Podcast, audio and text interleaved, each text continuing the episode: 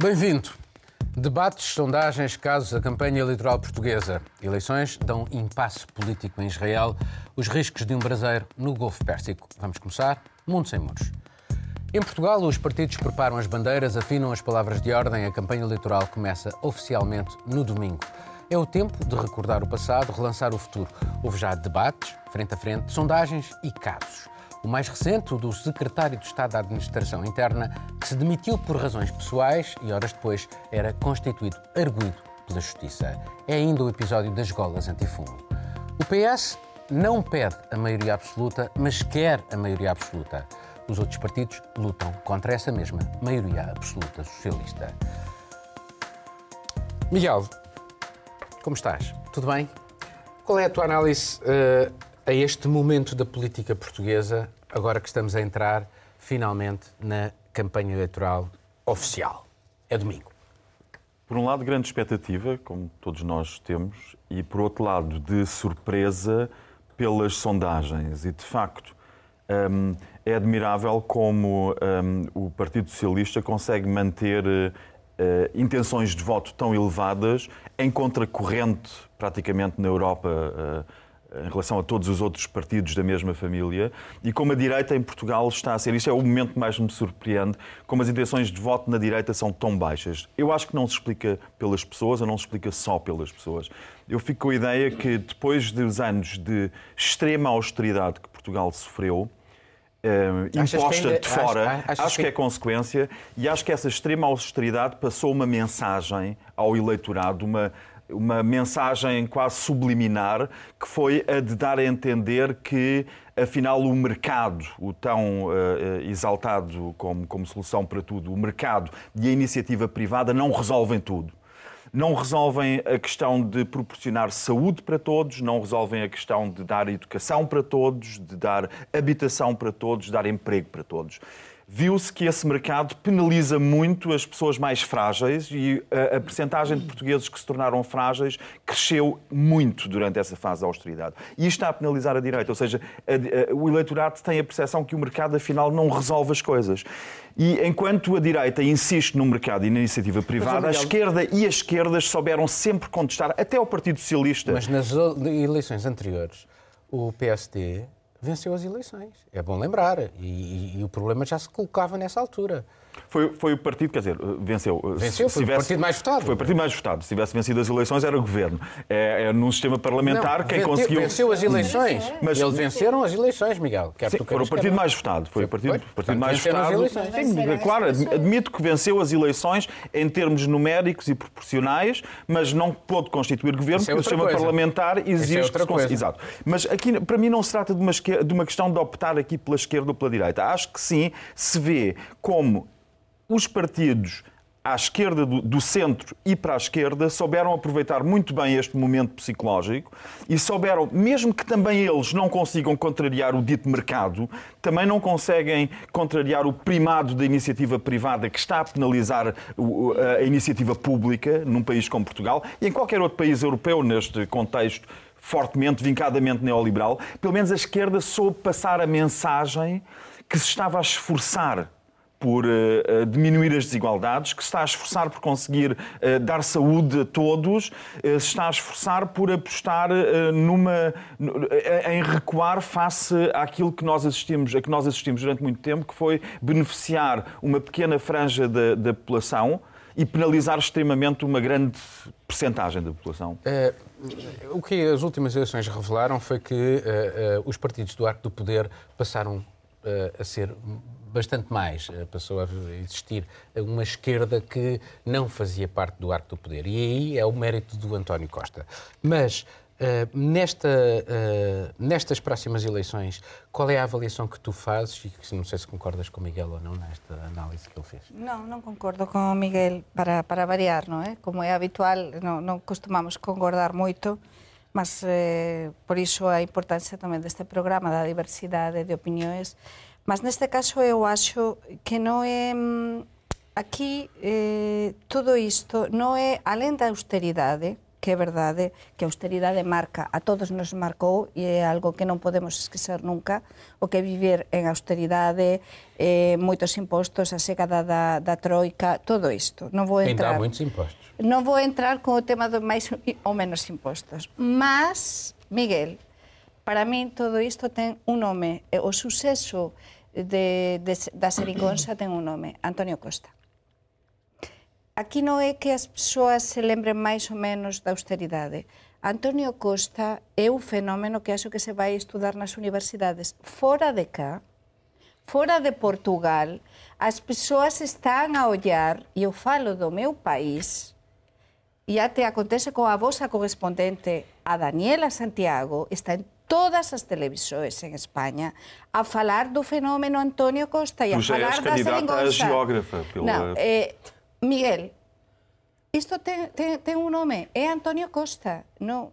Antonio Costa conseguiu algo que era impensável. Nós tivemos un encontro coa secretaria xunta do PS ontem, e eu precisamente lle colocaba, e depois eu estive a falar con ela, lle colocaba esta pergunta, é dizer, eh, depois de aquí a uns anos, isto se vai estudar e vamos a saber moitas máis coisas que agora non sabemos. Non que as persoas estén máis viradas. Mas não estás a retirar aí algum mérito uh, ao Bloco de Esquerda e ao PCP? Eh, para mí há un mérito moito importante e o disse, a, eh, o disse Ana Catarina Méndez ontem. O, o Partido Comunista Portugués. O Partido Comunista Portugués, no momento, alén do mérito do Bloco, que, que ten mérito tamén, mas no momento que, que o xerónimo... É unha danza tres. Claro, unha danza tres, mas había un partido que tiña de vencer moitas unha serie de, de coisas do pasado que era o Partido Comunista Portugués. E o Partido Comunista Portugués, Portugués no momento que o xerónimo de Sousa e o recoñece a Ana Catarina Méndez, eh, di sí, adiante, vamos falar, podemos chegar a un acordo. Entón, o Costa, que é un animal político, podes gostar máis ou menos, mas o mérito para mí fundamental, porque un país como Portugal que ten tido aqueles incendios dramáticos de 2017, con todo o que aconteceu, con mortes e mortes e todo, todas estas desgraças que ainda temos presentes, que un goberno se manteña, porque agora temos a campaña que explicaba o Paulo. Graças à oposição que estava em CACs e continua em CACs. E é também fácil, o mérito será é dele, não é? contra uma Mas o mérito tão será tão dele. Agora, agora eu vou passar aqui à, à, à Juliana, porque eh, senão isto não sai daí. Uh, qual é a avaliação que tu, tu fazes uh, disto tudo? E só para pegar aqui numa, nesta questão, uh, o facto do Partido Comunista e do Bloco de Esquerda, mas sobretudo do Partido Comunista, ter ido para o governo, não era uma novidade no país, porque já a Câmara de Lisboa tinha tido um acordo entre o PS e o, e o Partido Comunista. Agora passou, tinha, passou apenas a, a, a, nível nacional e alargou, de facto, a, a área dos partidos de, do arco do poder. Mas qual é a avaliação que tu fazes do momento político, eh, tendo em conta todas estas questões, a direita, enfim, um bocadinho fragmentada, eh, a esquerda que está bem nas sondagens, um, o papel, de facto, do, do, António Costa, aquilo que houve, os debates, assististe com certeza, os frente a frente. Nossa, Paulo, isso aqui é uma, uma tese de não quero, não quero, não quero. Não, mas eu, eu discordo, por exemplo, da visão da Begonha de que Antônio Costa é o responsável por toda essa maravilha. Acho que tem muito não, a ver. responsável por Peraí, Begonha, deixa, deixa Begonha depois, depois você pode. Não, não, não falei maravilha, mas por esse arranjo, depois você pode elogiar mais o Costa. É o não seguinte, é o, o Antônio Costa teve um papel importante, obviamente, nisso, mas o arco governativo que, que foi proposto tem muito do, durante desde a redemocratização em Portugal que as esquerdas têm manifestado é, um interesse que a população portuguesa tem um interesse crescente na esquerda que vota muito pela esquerda, mas nunca conseguiu conversar. E essa é uma diferença importante. Eu me tornei correspondente em Portugal um pouco antes da, das eleições de 2015. E quando eu conversava com os analistas políticos portugueses, pessoas muito importantes aqui, diziam: não, isso nunca vai acontecer. Exatamente. Então, assim, é, hoje não só a geringonça é considerada tipo um arranjo que funcionou, quando diziam que não ia acontecer e que se acontecesse não ia durar um ano, aconteceu, acho que é uma mudança muito grande. Agora, o que, que isso representa? Diziam que ia penalizar muito os partidos menores de esquerda, no caso o PCP e, e o Bloco. Ironicamente, o Bloco não parece ter sido penalizado. Os partidos que antes eram votos de protesto não parecem ter, ter sido penalizados, continuam bem nas sondagens, apesar do PCP um pouco menos ter caído, a gente já viu nas europeias, nas autárquicas. O mais irônico é que quem parece ter sido penalizado nesse arranjo governativo foi a direita. E pode ter sido. O centro, particularmente. O cen a centro-direita. Centro. E pode ter sido porque houve uma incompetência generalizada da direita liderar a oposição. Porque a oposição portuguesa virou reativa. Os problemas que nós vemos a oposição explorar não são problemas que a oposição indica, cria uma agenda, são basicamente algum tipo de embaraço que o PS criou, seja por ter um primo no governo, seja por ter um negócio, uma gola inflamável, alguma coisa assim. Não foi uma agenda criada pela oposição. Isso é muito perigoso, porque uma oposição frágil leva a isso, leva a simplesmente não ter não ter uma agenda de proposição. E acho que essa questão das golas do secretário de Estado que se demite é, é, o, é um indício disso, porque a oposição também não veio falar claramente disso. Porque, ok, eu tenho um exemplo de, de campanha política do Brasil que é facada, é prisão, tudo bem, são parâmetros diferentes. Mas mesmo assim, eu acho que a oposição está tá dizendo tudo bem, realmente lamentável. Eu acho que, que é uma campanha morna em todos os sentidos. Eh, Mas, tem espera, havido aqui algo, desculpa lá. Agora já vais, não, só um bocadinho. Que... Uh, só um bocadinho. Uh, tem havido aqui uh, na, alguma picardia entre o Bloco de Esquerda e o Partido Socialista, porque o Fundo de Comércio Eleitoral é praticamente o mesmo, embora o PS esteja, parece estar muito mais a lançar-se para o centro. O, o, os, patrões, os patrões já manifestaram interesse uh, os grandes empresários, numa maioria absoluta do, do Partido Socialista, e provavelmente uh, o PS também não quer perder muito ali a sua franja esquerda. Uh, achas que esta é que é, por exemplo, ali uma, neste momento, uma das questões de fricção destes próximos dias que vamos assistir? Sim, exatamente disto que ia falar, porque acho que o que o mais estranho de tudo isto é que eu acho que o, o Partido Socialista foi mais social-democrata, foi mais, mais e mais a, mais a, mais a direita. Uh, não se pode esquecer que uh, no PS atual e na figura de, de António Costa, primeiro-ministro, uh, tem uma certa admiração para um, Emmanuel Macron, o presidente da França. O Emmanuel Macron não é, apesar de, dos grandes discursos que ele fez para poder ser eleito, não é um homem de esquerda, não é um homem de esquerda. Não, não é um homem de esquerda. Portanto, penso que... Penso Acima de qualquer suspeita disso. Exatamente. Portanto, as políticas uh, do centrista, até eu prefiro dizer social-democratas, quase uh, de esquerda, digamos, mas nesse, nesse sentido, um, apesar de ter este papel do Partido Comunista e do Bloco de Esquerda aqui, que formou e bem a, a geringonça, acho que é mesmo esse, esse bloco centrista mais liberal, mais quase neoliberal, não é? Muitos aspectos econômicos e, e de finanças e por aí fora que está que tá a sair. Pronto, eu não acompanhei muito os últimos debates porque passei tempo lá no campo e perguntei às pessoas o que, é que eles achavam da maioria absoluta, da possibilidade de, de ver chegar uh, o Partido Socialista sozinho. Ou, uh, estão no campo longe uh, a dizer que sondagens são sondagens e que uh, são, são, são palavras eleitoralistas, como, como, como, é normal, porque nós estamos numa período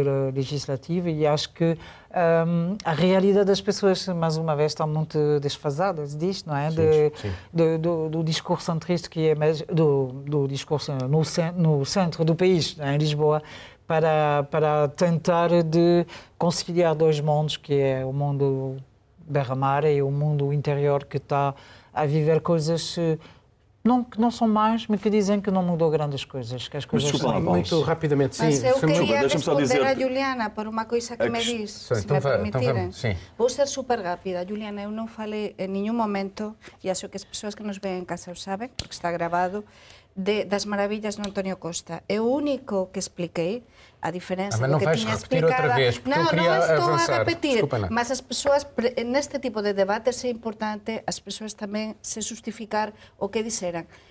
Non falei porque nunca teño defendido a Antonio Costa e ele sabe, ele sabe precisamente que teño sido moito crítica con ele cando teño de ser crítica.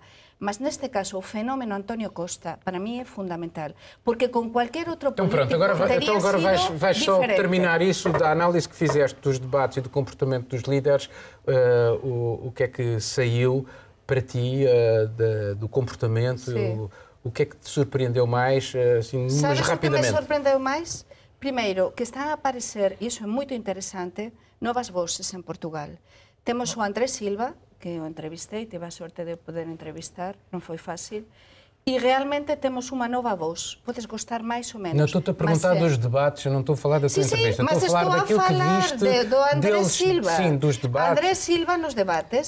Andrés Silva, que ten sido precisamente Debate das da rádio, persoas sim. máis criticadas precisamente porque ten un programa polémico, mas en democracia é moito interesante, novas voces, nun país como este tan fechado para dentro. Então estamos, estamos a ver o Antonio Costa, que se está a defender moito ben, unha nova voz, que é o Andrés Silva. Eu, a diferencia da Juliana, penso que non é morna esta campaña. Esta campaña está a ser moito clarificadora e está a ser super interesante. É o exemplo que está a dar ao mundo Portugal, a diferenza do meu país, o exemplo de democracia, de debates, porque en España non acontecen tantos debates. Então, Oh, oh, vamos agora, debates Miguel, faz a mesma resposta, a mesma Sim. pergunta. uh, Deixa-me só não dizer faz a muito resumidamente. mesma Quando resposta. alguém fala em qualquer programa, quando alguém fala durante um minuto ou dois e depois nós nos referimos a essa intervenção, podemos fazer uma, um, um resumo e tentar fazê-lo em curtas palavras. Eu, quando te ouvi falar sobre o António Costa, ocorreu-me o termo a geografia. A Juliana, pelos vistos, ocorreu o que- termo maravilha. Mas isto não é citar ninguém, é fazer um resumo da nossa interpretação do que o outro interveniente diz. Miguel, Mas mas estás a agora, fazer agora Depois de dois, depois de dois governos, depois dos governos Sócrates, que foram de facto um descalabro e um descontrole, um partido conseguir uma recuperação como o PS de António Costa conseguiu, tem de ser explicado de alguma forma. Ele apoiou-se em duas bengalas para governar e conseguiu uma recuperação fantástica. E quando um partido desgastado como o PS, uma velha senhora com duas bengalas, consegue ser a mais rápida da corrida, ou as bengalas são muito boas ou os adversários são muito fracos.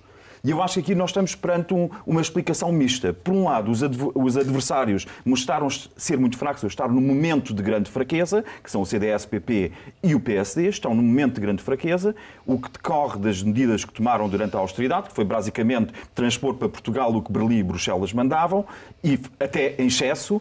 E se por um lado os advogados são muito frágeis, temos por outro lado duas bengalas que foram muito eficazes. E aí temos o PCP e o Bloco de Esquerda. Esta é a análise que se pode fazer neste momento. E tudo isto beneficiou quem, na minha opinião, na análise da política portuguesa, menos contribuiu para se avançar, se avançar numa- no, no sentido político. E quem menos contribuiu foi o PS, que soube gerir muito bem expectativas, utilizando bem as bengalas e utilizando bem o momento de fraqueza do adversário. Qual é a tua sobre esta questão? Que eu estava aqui a tentar fazer outra coisa, que era a análise daquilo que foram os debates e o comportamento dos líderes, mas vocês partiram para outra coisa. Sim, pronto, mas eu acho que eu acho que o Henri Gonçalves foi eh, foi um foi um sucesso em termos eh, político e geoestratégico de de, uma, de um país. Acho que acho que funcionou muito bem e está a funcionar muito bem até um certo ponto.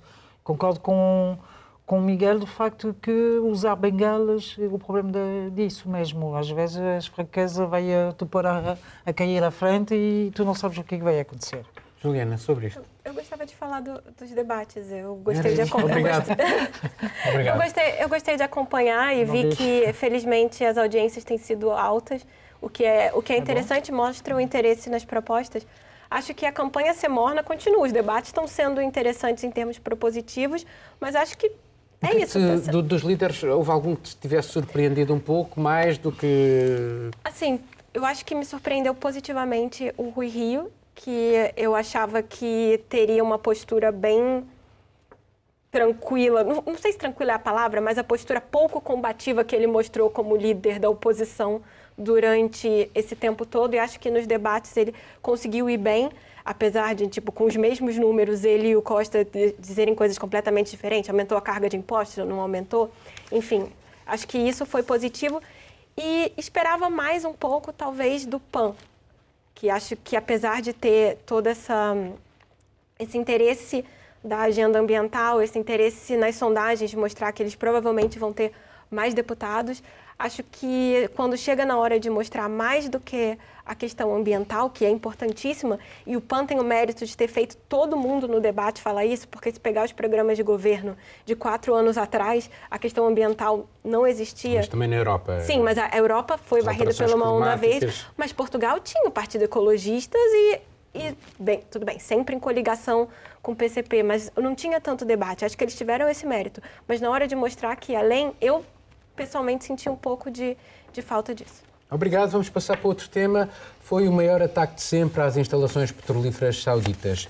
A produção de petróleo do reino caiu para metade, apontou-se o dedo ao Irão, mas não foram apresentadas provas tangíveis. E os rebeldes úteis no Iémen acabaram por o reivindicar. Para a Arábia Saudita foi um golpe muito duro. Mostrou enormes debilidades na segurança, apesar de ser o país do mundo que mais compra armamento. Os Estados Unidos deixaram planar a ameaça de uma resposta militar, mas recuaram. O Irão prometeu uma guerra total se fosse atacado. Mike Pompeo, o secretário de Estado norte-americano, um dos primeiros a acusar os iranianos, fala agora em soluções pacíficas. Begonha, uh, é uma, um caso terrível para a Arábia Saudita, para Mohammed Ben Salman, que gastou milhares de milhões de armamento comprado aos franceses, comprado aos norte-americanos, comprado aos ingleses, uh, está envolvido numa guerra no Iémen. Quem foi para a guerra para o Iémen foi Mohammed bin Salman, foram os sauditas que se foram enfiar naquele vespeiro. Uh, o Iémen é uma catástrofe uh, para as Nações Unidas. Aquilo que lá se passa é uma barbaridade. Há relatos absolutamente atrozes de violações de direitos humanos. Uh, o mundo fala muito pouco sobre isso, por acaso. Uh, Vai-se saber porquê. Uh, e de repente foram atacados no coração e naquilo que é o mais importante para eles, que põe em causa uh, o equilíbrio do planeta e que, uh, inclusivamente, os nossos, o nosso dia a dia, aqui em Portugal, ou em Espanha, ou uh, no Brasil, que é o, a gasolina, o petróleo. seja o Irão ou não, este ataque muda ou não muda o xadrez que estava a ser jogado no, no, naquela zona do mundo? moitas coisas eh, na túa intervención, moitas eh, perguntas incluídas. Para mí, eh, o complicado de todo isto é ver, eh, precisamente, é un tema que descoñecemos bastante, eu a primeira, sinceramente, non sou especialista na materia, mas sí que acompañei e é un tema que sí que me parece moito interesante e que falemos cá, porque realmente ves que sí, gastaron moito diñeiro, eh, é fundamental para os seus intereses económicos, mas nos repercute, como dixías, a nos directamente. Mas preguntas, vai mudar algo? Pois realmente para mí non vai mudar absolutamente nada. Non vai mudar absolutamente nada porque mm, é unha guerra entre eles que nos influencia o resto, sí, mas o único que pode mudar é que poden se encarecer moito máis a gasolina, o petróleo, mas eh, Estados Unidos... Haver um choque, um choque petrolífero neste momento punha em causa as eleições claro. do Donald Trump. Mas sim, mas, nós, mas nós, a nós, tu, tu falas se, nos vai, se a nós nos vai mudar algo. Pode mudar en esta macropolítica internacional. Non sabemos o que há por trás, tu deixabas isto entrever, non sabemos o que há por trás. É verdade que o petróleo move neste momento moitos intereses, moito mesmo.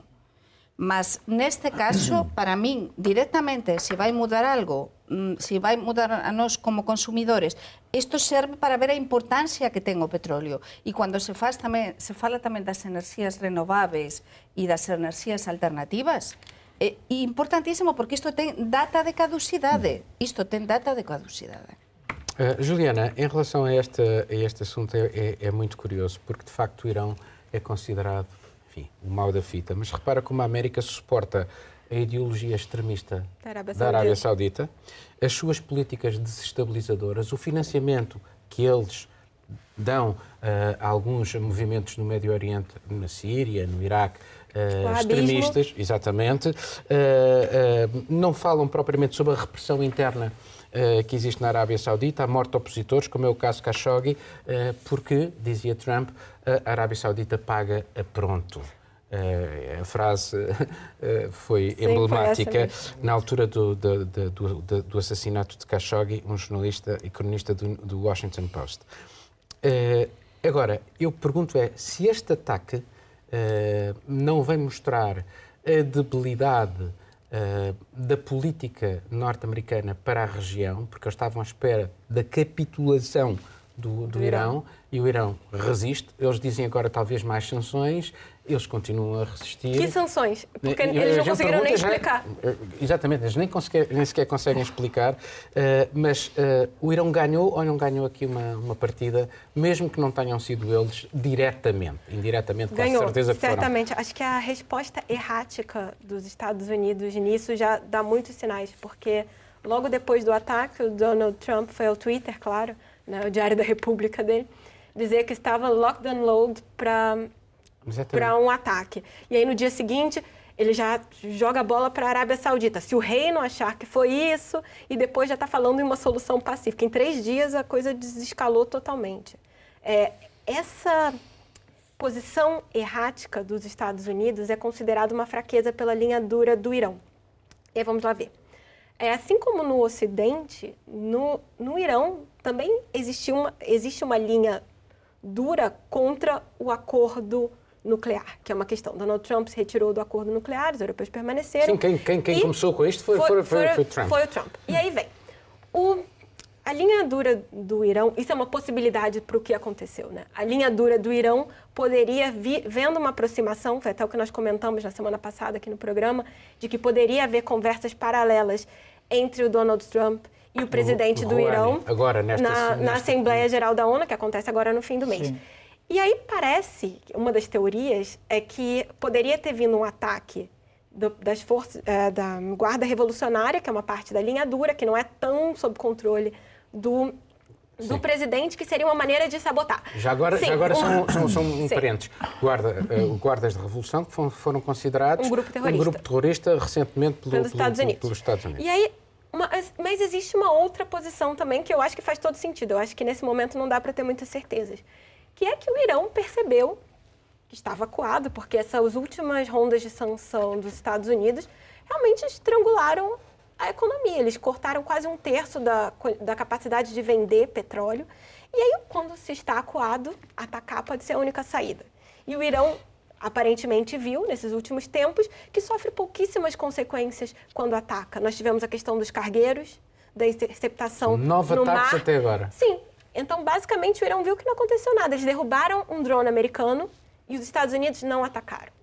Então, o que parece é, eles estão vendo que a política de atacar, essa política de ser mais forte, pode estar se pagando. Então, basicamente, eles podem ter interpretado isso como uma maneira de escancarar que os Estados Unidos não têm a capacidade, a capacidade não, o interesse de entrar em mais uma guerra sem fim no Oriente Médio. O, o, o, Donald Trump, quando foi eleito, dizia que ele queria sair das guerras e, portanto, parece-me um bocadinho bizarro que ele agora entre em guerra. Mas, ao sair do acordo nuclear, o, que ele usa para a guerra dele é o dólar e, e são, o dólar e as sanções. Não vai meter botas no terreno e não vai uh, usar armamento.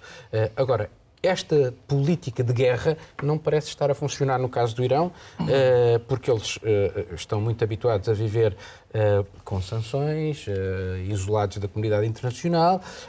Até que ponto é que, e porque os americanos saíram do Acordo de Viena, até que ponto é que o Irão pode, como dizia a Juliana, ir testando cada vez mais Uh, provocando cada vez mais, porque no fundo o que eles querem é reverter as, uh, a questão das sanções.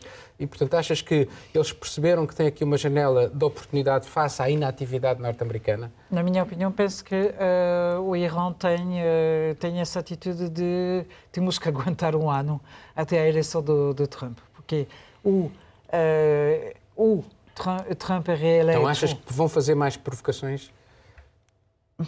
Não sei exatamente quem fez as provocações, quer dizer, é tudo, é tudo ambiguidade do... Indiretamente é foram ambiguidade, eles. Sim, mas é a ambiguidade da situação, não é? Claro. Porque eles não... De um lado, eles não têm, não têm muitas eh, coisas a ganhar com isto. E pode perder muito.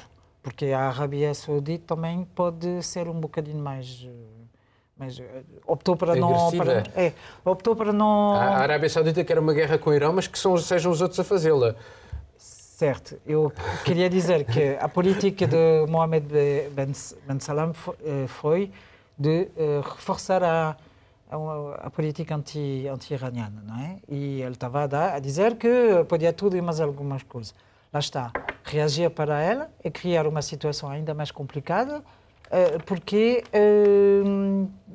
está a dizer que pode fazer tudo e, de facto, tem o poder de armamento e tudo isto para, para, para lutar contra isto não podemos esquecer foi foram hoje metade da, metade da produção petrolera petrolífera, desculpa deles que foram que foi atacado com essa essa ataque. Portanto me perdi um bocado no meio mas queria dizer que a situação é um bocado assim há provocações ao mesmo tempo eu não entendo o interesse de, dessas provocações porque de facto o Irão, na minha opinião, tem todo o interesse a, a ver se, se Trump é reeleito ou não, porque ele, ele, vai ter a possibilidade de, de, de, renegociar. Não sabemos o que vai acontecer. Se, se Trump não é reeleito, as coisas vão mudar para o Irão de forma verdadeira. Agora, não sei, no jogo do, dos aliados do, dos americanos com a Arábia Saudita, e penso que uh, pode haver coisas muito, muito, muito graves, mas para mim é, é, é de facto uma situação de quase terceiro choque petrolífero. E, e, e, ao contrário do que, que tu achas, acho que, que as consequências serão terríveis. Miguel? Bem, eu acho que, que, este, que este acontecimento, estes acontecimentos têm outra leitura. E a outra leitura é que Trump, a Trump é relativamente indiferente que, este, que esta capacidade petrolífera, estas instalações petrolíferas tenham sido atacadas. Primeiro porque os Estados Unidos, o maior cliente do petróleo saudita é a China. É o maior cliente. Ou seja, a China depende tremendamente do petróleo saudita neste momento, cliente número um, e os Estados Unidos são neste momento autossuficientes em petróleo. São o maior produtor. Ah, os Estados Unidos, os Estados Unidos da América são autossuficientes na produção de petróleo. Ou seja, Trump vê isto em pano de fundo como uma grande vantagem na guerra decisiva, que é a guerra entre os Estados Unidos e a China. A China é fortemente penalizada com estes ataques os Estados Unidos não sofrem consequências diretas quanto à necessidade de compra e abastecimento de petróleo. Isto por um lado. Por outro lado, temos aquilo que interessa, no fundo, entre, eh, naquela região, que é xiitas de um lado e sunitas do outro. Nós temos o Irão como grande baluarte do, da corrente xiita, que está em, em confronto muito grave com o mundo sunita, em grande parte por causa dos sunitas wahhabitas. Porque antes dos wahhabitas terem tido a ascensão, graças aos Estados Unidos da América. E ao petróleo. E ao petróleo, terem tido a ascensão que tiveram, houve várias tentativas de juntar a corrente xiita e a corrente sunita. Sim. É, mas é inconciliável para quem conhece mas houve várias, mas houve várias, houve várias tentativas, houve vários, várias tentativas de aproximação entre as duas. Há, no entanto... Historicamente é impossível, Miguel. Dizes tu, dizes tu, Paulo, dizes tu, há, houve tentativas, o próprio, o próprio Ayatollah Khomeini, quando fez a Revolução Islâmica no Irão, nunca falou na Revolução Xiita, falou sempre no Islão e tentou mas todos abarcar... falam em nome do Islão, o livro mas, é o mesmo. Mas quem é que tem interesse também em manter o fortíssimo mundo islâmico dividido em duas partes. Quem é que tem esse principal interesse? E porquê é que, se, são, se é a Arábia Saudita o primeiro, o primeiro adversário declarado daquela potência insegura que é o Irão e os xiitas, por trás de quem está muito mais a, a, a, Rússia atualmente, enquanto por trás da Arábia Saudita está fortemente os Estados Unidos. Portanto, nós temos aqui, de facto, uma divisão, mais uma vez, em tabuleiros, que se repercute depois no microcosmos do Iémen, onde temos outra vez uh, replicadas estes interesses que estão por trás. Temos os Houthis, que terão feito estes ataques, apoiados pelo Irão, que, por sua vez, uh, se encontram regularmente com a Rússia e com a Turquia para uh, discutir a paz na Síria, excluindo os norte-americanos, e temos os norte-americanos que hoje em dia estão muito mais a borrifar para o petróleo saudita do que estavam há 20 anos. Relacionado com isto, eh, as eleições em Israel, elas não clarificaram em nada a paisagem política, nenhuma força tem capacidade para conseguir uma maioria e só um governo de unidade nacional ou novas eleições, seriam as terceiras no ano, permite ultrapassar este impasse. Netanyahu perde a imunidade se deixar de ser Primeiro-Ministro e corre o risco de ser acusado dentro de dias por crimes de corrupção. A meio da semana dizia só haver duas soluções, ou um governo de direita com ele, ou um governo perigoso, palavras dele, com o apoio dos partidos árabes. Mas agora já admite um governo de unidade nacional. Só que os centristas, que desta vez tiveram mais votos, admitem que sim, mas dão a entender que o chefe desse governo terá de ser Benny Gantz, o seu líder. Uh, já agora continuas tu, porque o Netanyahu, outra das bete noir do Netanyahu é precisamente o Irão e, uh, uh, e, e, e, portanto, sim, sim. a lógica dos tabuleiros também e, é aí. E, com razão, porque faz parte do discurso iraniano regularmente anunciar que Israel será erradicado do mapa. Portanto, não é? É um discurso que no Irão é cultivado, portanto, aquela inimizade é fortíssima e, e Netanyahu, aliás, tem-se beneficiado sempre por ser eh, um, visto como um homem forte, um homem, um homem de atitudes dentro de Israel. Porque o grande, o grande problema de Israel neste momento é que 80% da população está estritamente preocupada com os inimigos externos e não quer saber nada da questão palestiniana neste momento, e só uh, uh, 10 a 20% é que têm um interesse ainda numa solução de dois Estados. Eu que eu comecei, mas deixa-me só terminar o raciocínio antes de apontares para a Marilene. Uh, um, só, só uma ínfima percentagem do país é que está interessada em, ainda na questão palestiniana, que por sua vez praticamente desapareceu no mapa e é uma, uma catástrofe humanitária que desapareceu praticamente das preocupações e da agenda atual. Precisamente, é uma democracia Uh, o, o, espantalho do partido, dos partidos árabes e do voto árabe, uh, que hoje são a terceira força política no Knesset, mas é como se fosse uh, uma entidade à parte. Apesar de ser uma democracia, não achas tudo isto muito estranho? Uh, a diabolização do voto palestiniano e do eleitor palestiniano em Israel sendo uma democracia? Mas conforme a evolução que vamos ter, esse é um momento histórico, porque os, o Partido Árabes em Israel pode ser, pode ser o primeiro o partido da oposição e o fazedor da situação, que isto nunca aconteceu, não estava a pensar que podia ter acontecido. acho que, acho que hum, Bibi não é, jogou e jogou, jogou mal, quer dizer, perdeu. Não, perdeu, porque porque ele não, não consegue não consegue nessa situação evoluir em relação a Abril, que já já foi uma situação quase caricata também, uh, é muito complicado. Agora uh, mas ele está eh, completamente refém da, da, da extrema-direita judaica. Exatamente, é por isso que ele falou de, que ele falou de, de anexar a Vale do Jordão, eh, o Vale do, do Jordão. Jordão. E as colónias também. E as colónias, pronto. De facto, já, já vivem lá 400, 450 mil israelitas que vivem no, nessa parte da Cisjordânia. Mas dizer, dizer que vamos anexar e uh, tentar obter essa anexação numa, numa situação de negociação são coisas completamente Mas diferentes. Mas Trump tem-lhe dado tudo. Diferente. Os Estados Unidos têm-lhe dado tudo. Da capital em Israel, uh, reconheceram Exatamente. a anexação dos Montes Golã. Exatamente. E, portanto, se calhar mas, ele estava a pensar que ia continuar a ser o amigo, o amigo, americano. Mas o, ami o amigo americano acho que desapareceu. Aqui não, o amigo americano não quer, não quer apoiar nada em relação ao, ao Netanyahu. É, é, curioso porque Donald Trump, referindo-se precisamente a, a, a, Benjamin Netanyahu, disse nós a nossa relação não é com Benjamin Netanyahu, é com o Estado de Israel. Achas que isto foi uma forma também de lhe tirar o tapete? Parece que sim. Acho que o, o Trump foi muito bom de perceber quem estava mandando Israel nesses últimos anos. No momento que a maré começa a virar, ele é esperto, né? Mudou. Acho que é, só uma, um adendo ao que o Miguel falou, é, realmente é muito isso. A questão do, do Estado palestiniano não, não parece permear a campanha política. Eu fui, enfim, olhar os jornais israelitas, ver o que, que tinha de proposta e quase não aparece. É uma questão assim, eles estão falando muito de custo de moradia, a questão dos judeus ortodoxos, que é cada vez mais um problema para a maneira como é que a população vai, vai lidar com isso. A questão palestiniana quase não existe na campanha. Eu acho que já mostra muito como a solução de dois estados é cada vez algo mais distante.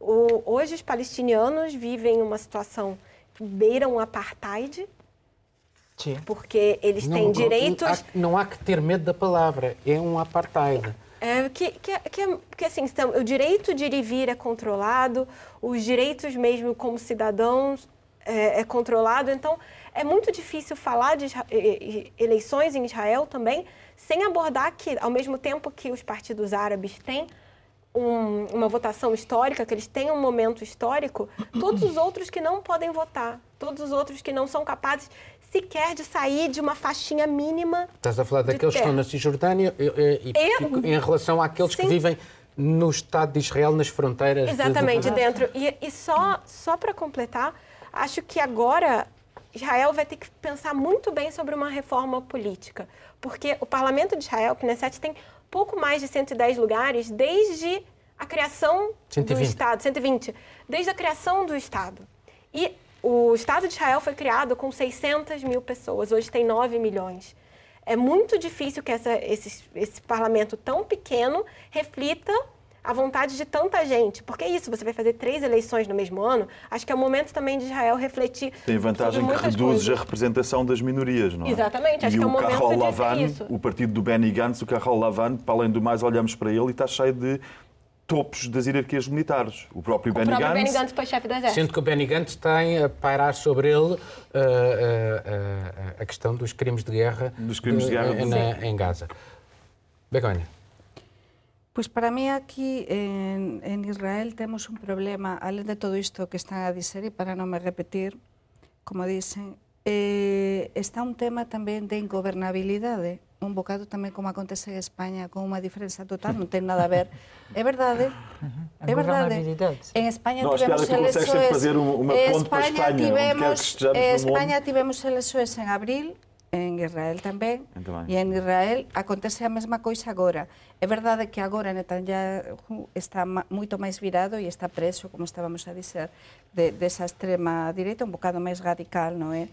Que, que están a exigir unha serie de excedencias que le vai ter de facer Mas temos un grave problema en Israel, porque Israel eh, agora mesmo a ver que o que acontece, se ele continúa a gobernar ou non, e a ver eh, se os extremismos depois ele fica preso, ele é uma pessoa bastante... Deixa-me só apontar uma pequena relação em relação à Espanha. É que em Israel os dois partidos mais votados podem bem fazer uma coligação desde que não seja encabeçada por Netanyahu.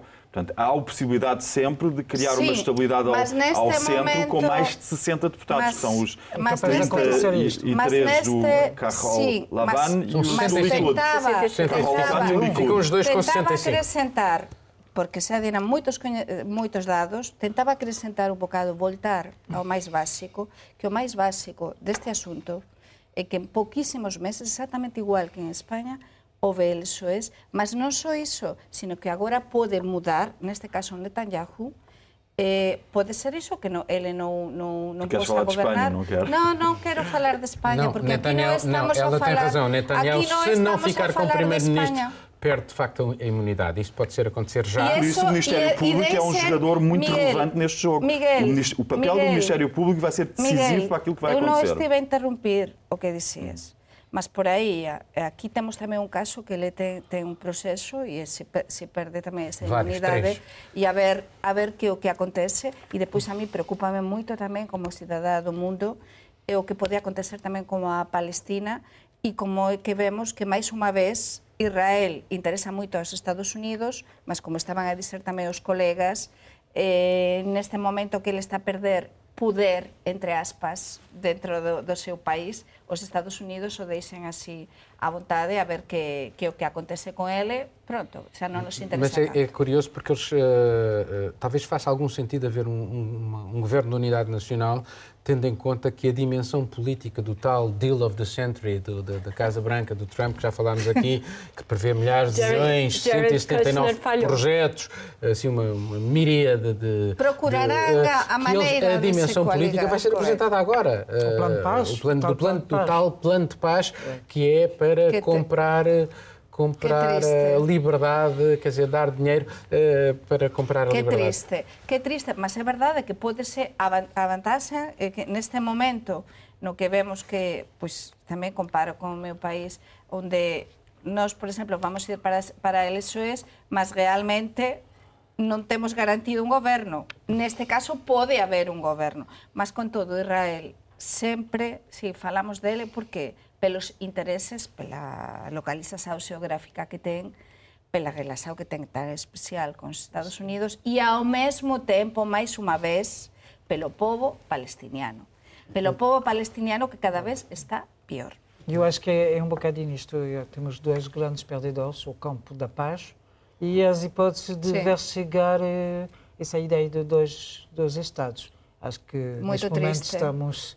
Muito Achas que já não vai eh, a, Muito a ideia de, de haver dois Estados, que ainda continua em termos de Está Nações mas, Unidas, eh, Sim, temos Mas as nos Nações Estados Unidos, Unidas. mas é, não, Os Estados Unidos já não falam nisso. Não, Nações eh, Unidos, eh, desculpa, enganei, não nas Nações Unidas. O plano mas de é o paz poder não, não- olha, vou-te nesse- dizer, Nesse papel, O, o- o plano do Kushner eh, que foi apresentado, nunca se houve referências à solução de dois Estados, nunca se ouve falar em autodeterminação, Exato. Claro. não há Exato. críticas à colonização da Cisjordânia. Portanto, eh, enfim, Miguel, achas que isto, a ideia de dois Estados... eh, Acho que é letra morta, é como foi, foi o começo da minha, da minha primeira intervenção sobre Israel. Quando, hoje foi exatamente isso, é que para 80% já nem sequer é um tema. Para, para 80%, eh, largos, estáveis, 80% da população em Israel já não é um tema. E e cada vez mais se torna Israel vive de hum, com os, com, com- com os, em gerir os pesos dos ortodoxos contra os pesos dos russodescendentes, com os ashkenazim que vêm. Portanto, Israel está ocupado com outras Mas questões que já nada têm a ver aqui uma e já questão. aceitam como O mundo- um mal. o mundo- é um mal Miguel. com o qual estão, aprenderam a viver, é a questão da Palestina. É, aqui a questão Sem eh, que a mim me, me- causa alguma perplexidade, porque o mundo há uns anos atrás eh, acordou para aquilo que era a tragédia na África do Sul, em que havia cidadãos de primeira, cidadãos de segunda, estávamos a falar, estou a falar do tempo do apartheid. E neste momento aquilo que nós falámos aqui é que, por exemplo, na Cisjordânia há claramente, eh, enfim, o quadro é realmente de, de, de, de apartheid. Portanto, como é que o mundo eh, olha para isto e aceita isto de, de- enfim, com alguma normalidade? Eu acho que não, não se pode aceitar essa Não. normalidade. Quer dizer, qualquer coisa que vai acontecer agora pode justamente pôr, pôr o mundo a funcionar, a ver isto de, de, forma, de forma diferente. Na minha opinião, mas é um risco tão grande, tão grande, tão grande que não, não sei. De qualquer forma, os palestinianos não, nunca vão aceitar um plano de paz que os ponha completamente Sim. fora. Sem a dimensão política e sem a, Sem a hipótese de, uma, de, um, de um processo de autonomia e, Exatamente. eventualmente, de, uma, de, de terem de- o seu próprio é, Estado. Exatamente. exatamente. Concordas Acho com isto? Acho que tem mais a ver com Israel, porque diferentemente... Porque a realidade da- começa a mudar no terreno. Mas eu acho que, é, tem, mais a ver, dizia. tem mais a ver com Israel, no meu, no meu ponto de vista, porque é, é complicado alguém apontar o dedo para um Estado que foi criado depois da Segunda Guerra Mundial, depois de uma matança horrível de judeus durante a Segunda Guerra Mundial. Extermínio. Um extermínio, sim. Milhões de judeus morreram e o Estado de Israel foi criado como uma espécie de porto seguro para essas pessoas. E aí diz- apontar o dedo, dizer que eles estão promovendo um genocídio, porque é é basicamente Não é um sufocar. mas não é é não, não, mas é você é você sufocar, desculpa, é você sufocar aquela população como cidadão de segunda categoria. É, é triste, mas é difícil dizer isso, que tem, que tem algo sendo promovido pelo Estado de Israel. Por quê? Porque ainda existe um sentimento antissemita muito grande. E há quem, quem se aproveite de qualquer crítica a Israel para fazer justamente críticas a judeus em geral. Mas, ao mesmo tempo, tem- uma há co- quem- uma- uma quem coisa é evite- criticar políticas do governo de Israel, outra evite, coisa. há quem evite qualquer crítica. A diferente. Mas há, mas há quem evite qualquer crítica Sim. a Israel porque tem uma percepção de que isso vai ser visto como, Como antissemitismo. antissemitismo. E eu acho que essa é uma preocupação que mostra, e fora que os, os próprios árabes também consideram a questão palestiniana nesse momento secundária, porque eles têm outros problemas. O que não impediu Netanyahu de se pôr ao lado de Vítor Orban e olhar por cima da- das campanhas antissemitas que a Hungria fez. Porque parece que pesa mais eh, a noção Extrema-direita iliberal de sistema eh, democrático. Portanto, Netanyahu como populista e liberal a promover este tipo de democracias esvaziadas de sentido e de sentido de Estado, que é o que Israel está a fazer. É um processo que Israel está a fazer, infelizmente. Não, estamos no fim do programa. eh, o que é que eh, vocês andam a tratar? Como Eh, diz no, no decorrer do programa, eu passei alguns dias lá no, no Portugal Profundo, ah, no cantinho este, perto de Trás-os-Montes, em Trás-os-Montes até. E foi muito interessante poder acompanhar o que, é que as pessoas fazem para tentar desenvolver a região, cativar turismo, eh, tudo, ao mesmo tempo manter essa qualidade de vida espetacular que tu encontras eh, lá nas, eh, nos territórios mais long- longínquos de, de Lisboa. Foi muito interessante no, falar com as pessoas sobre o, o debate político, sobre hum, a visão que eles têm do, do desenvolvimento do interior e, e, por aí fora, foi, foi mesmo super Não, mas se quiseres mudar para lá, lembra-te, tens que ficar às sextas-feiras para o programa. uh, Juliana. Falei muito de arte essa semana, fui acompanhar uma exposição do Álvaro Cisa em Serralves e também as confusões da, do Berardo aqui. E estou preparando um material grande de legislativas. Pois eu, eh, eh, eh desculpa, Begoña. Eu estou a acompañar as, as legislativas, a acompañar con, con os encargos que me fixeran nomeadamente no, no xornal e mm, tivemos tamén un encontro con Ana Catarina Méndez do PS, como dis, e a preparar tamén unha análise que sairá este fin de semana, alén da entrevista a Catarina Méndez, eh, precisamente para ver como é que é o comezo da campaña e que é o que está a diferenciar eh, respecto á campaña de 2015 e tamén publico amanhã um artigo sobre João Félix, que está a ser um fenómeno em Espanha. Miguel? Eu estou a trabalhar três áreas, legislativas, eleições e campanha eleitoral. Obrigado a todos e assim terminamos este programa. Voltamos dentro de uma semana na RTP e RDP Internacional, também na RTP3. Mundo Sem Muros pode ainda ser ouvido em podcast. Tenha uma boa semana.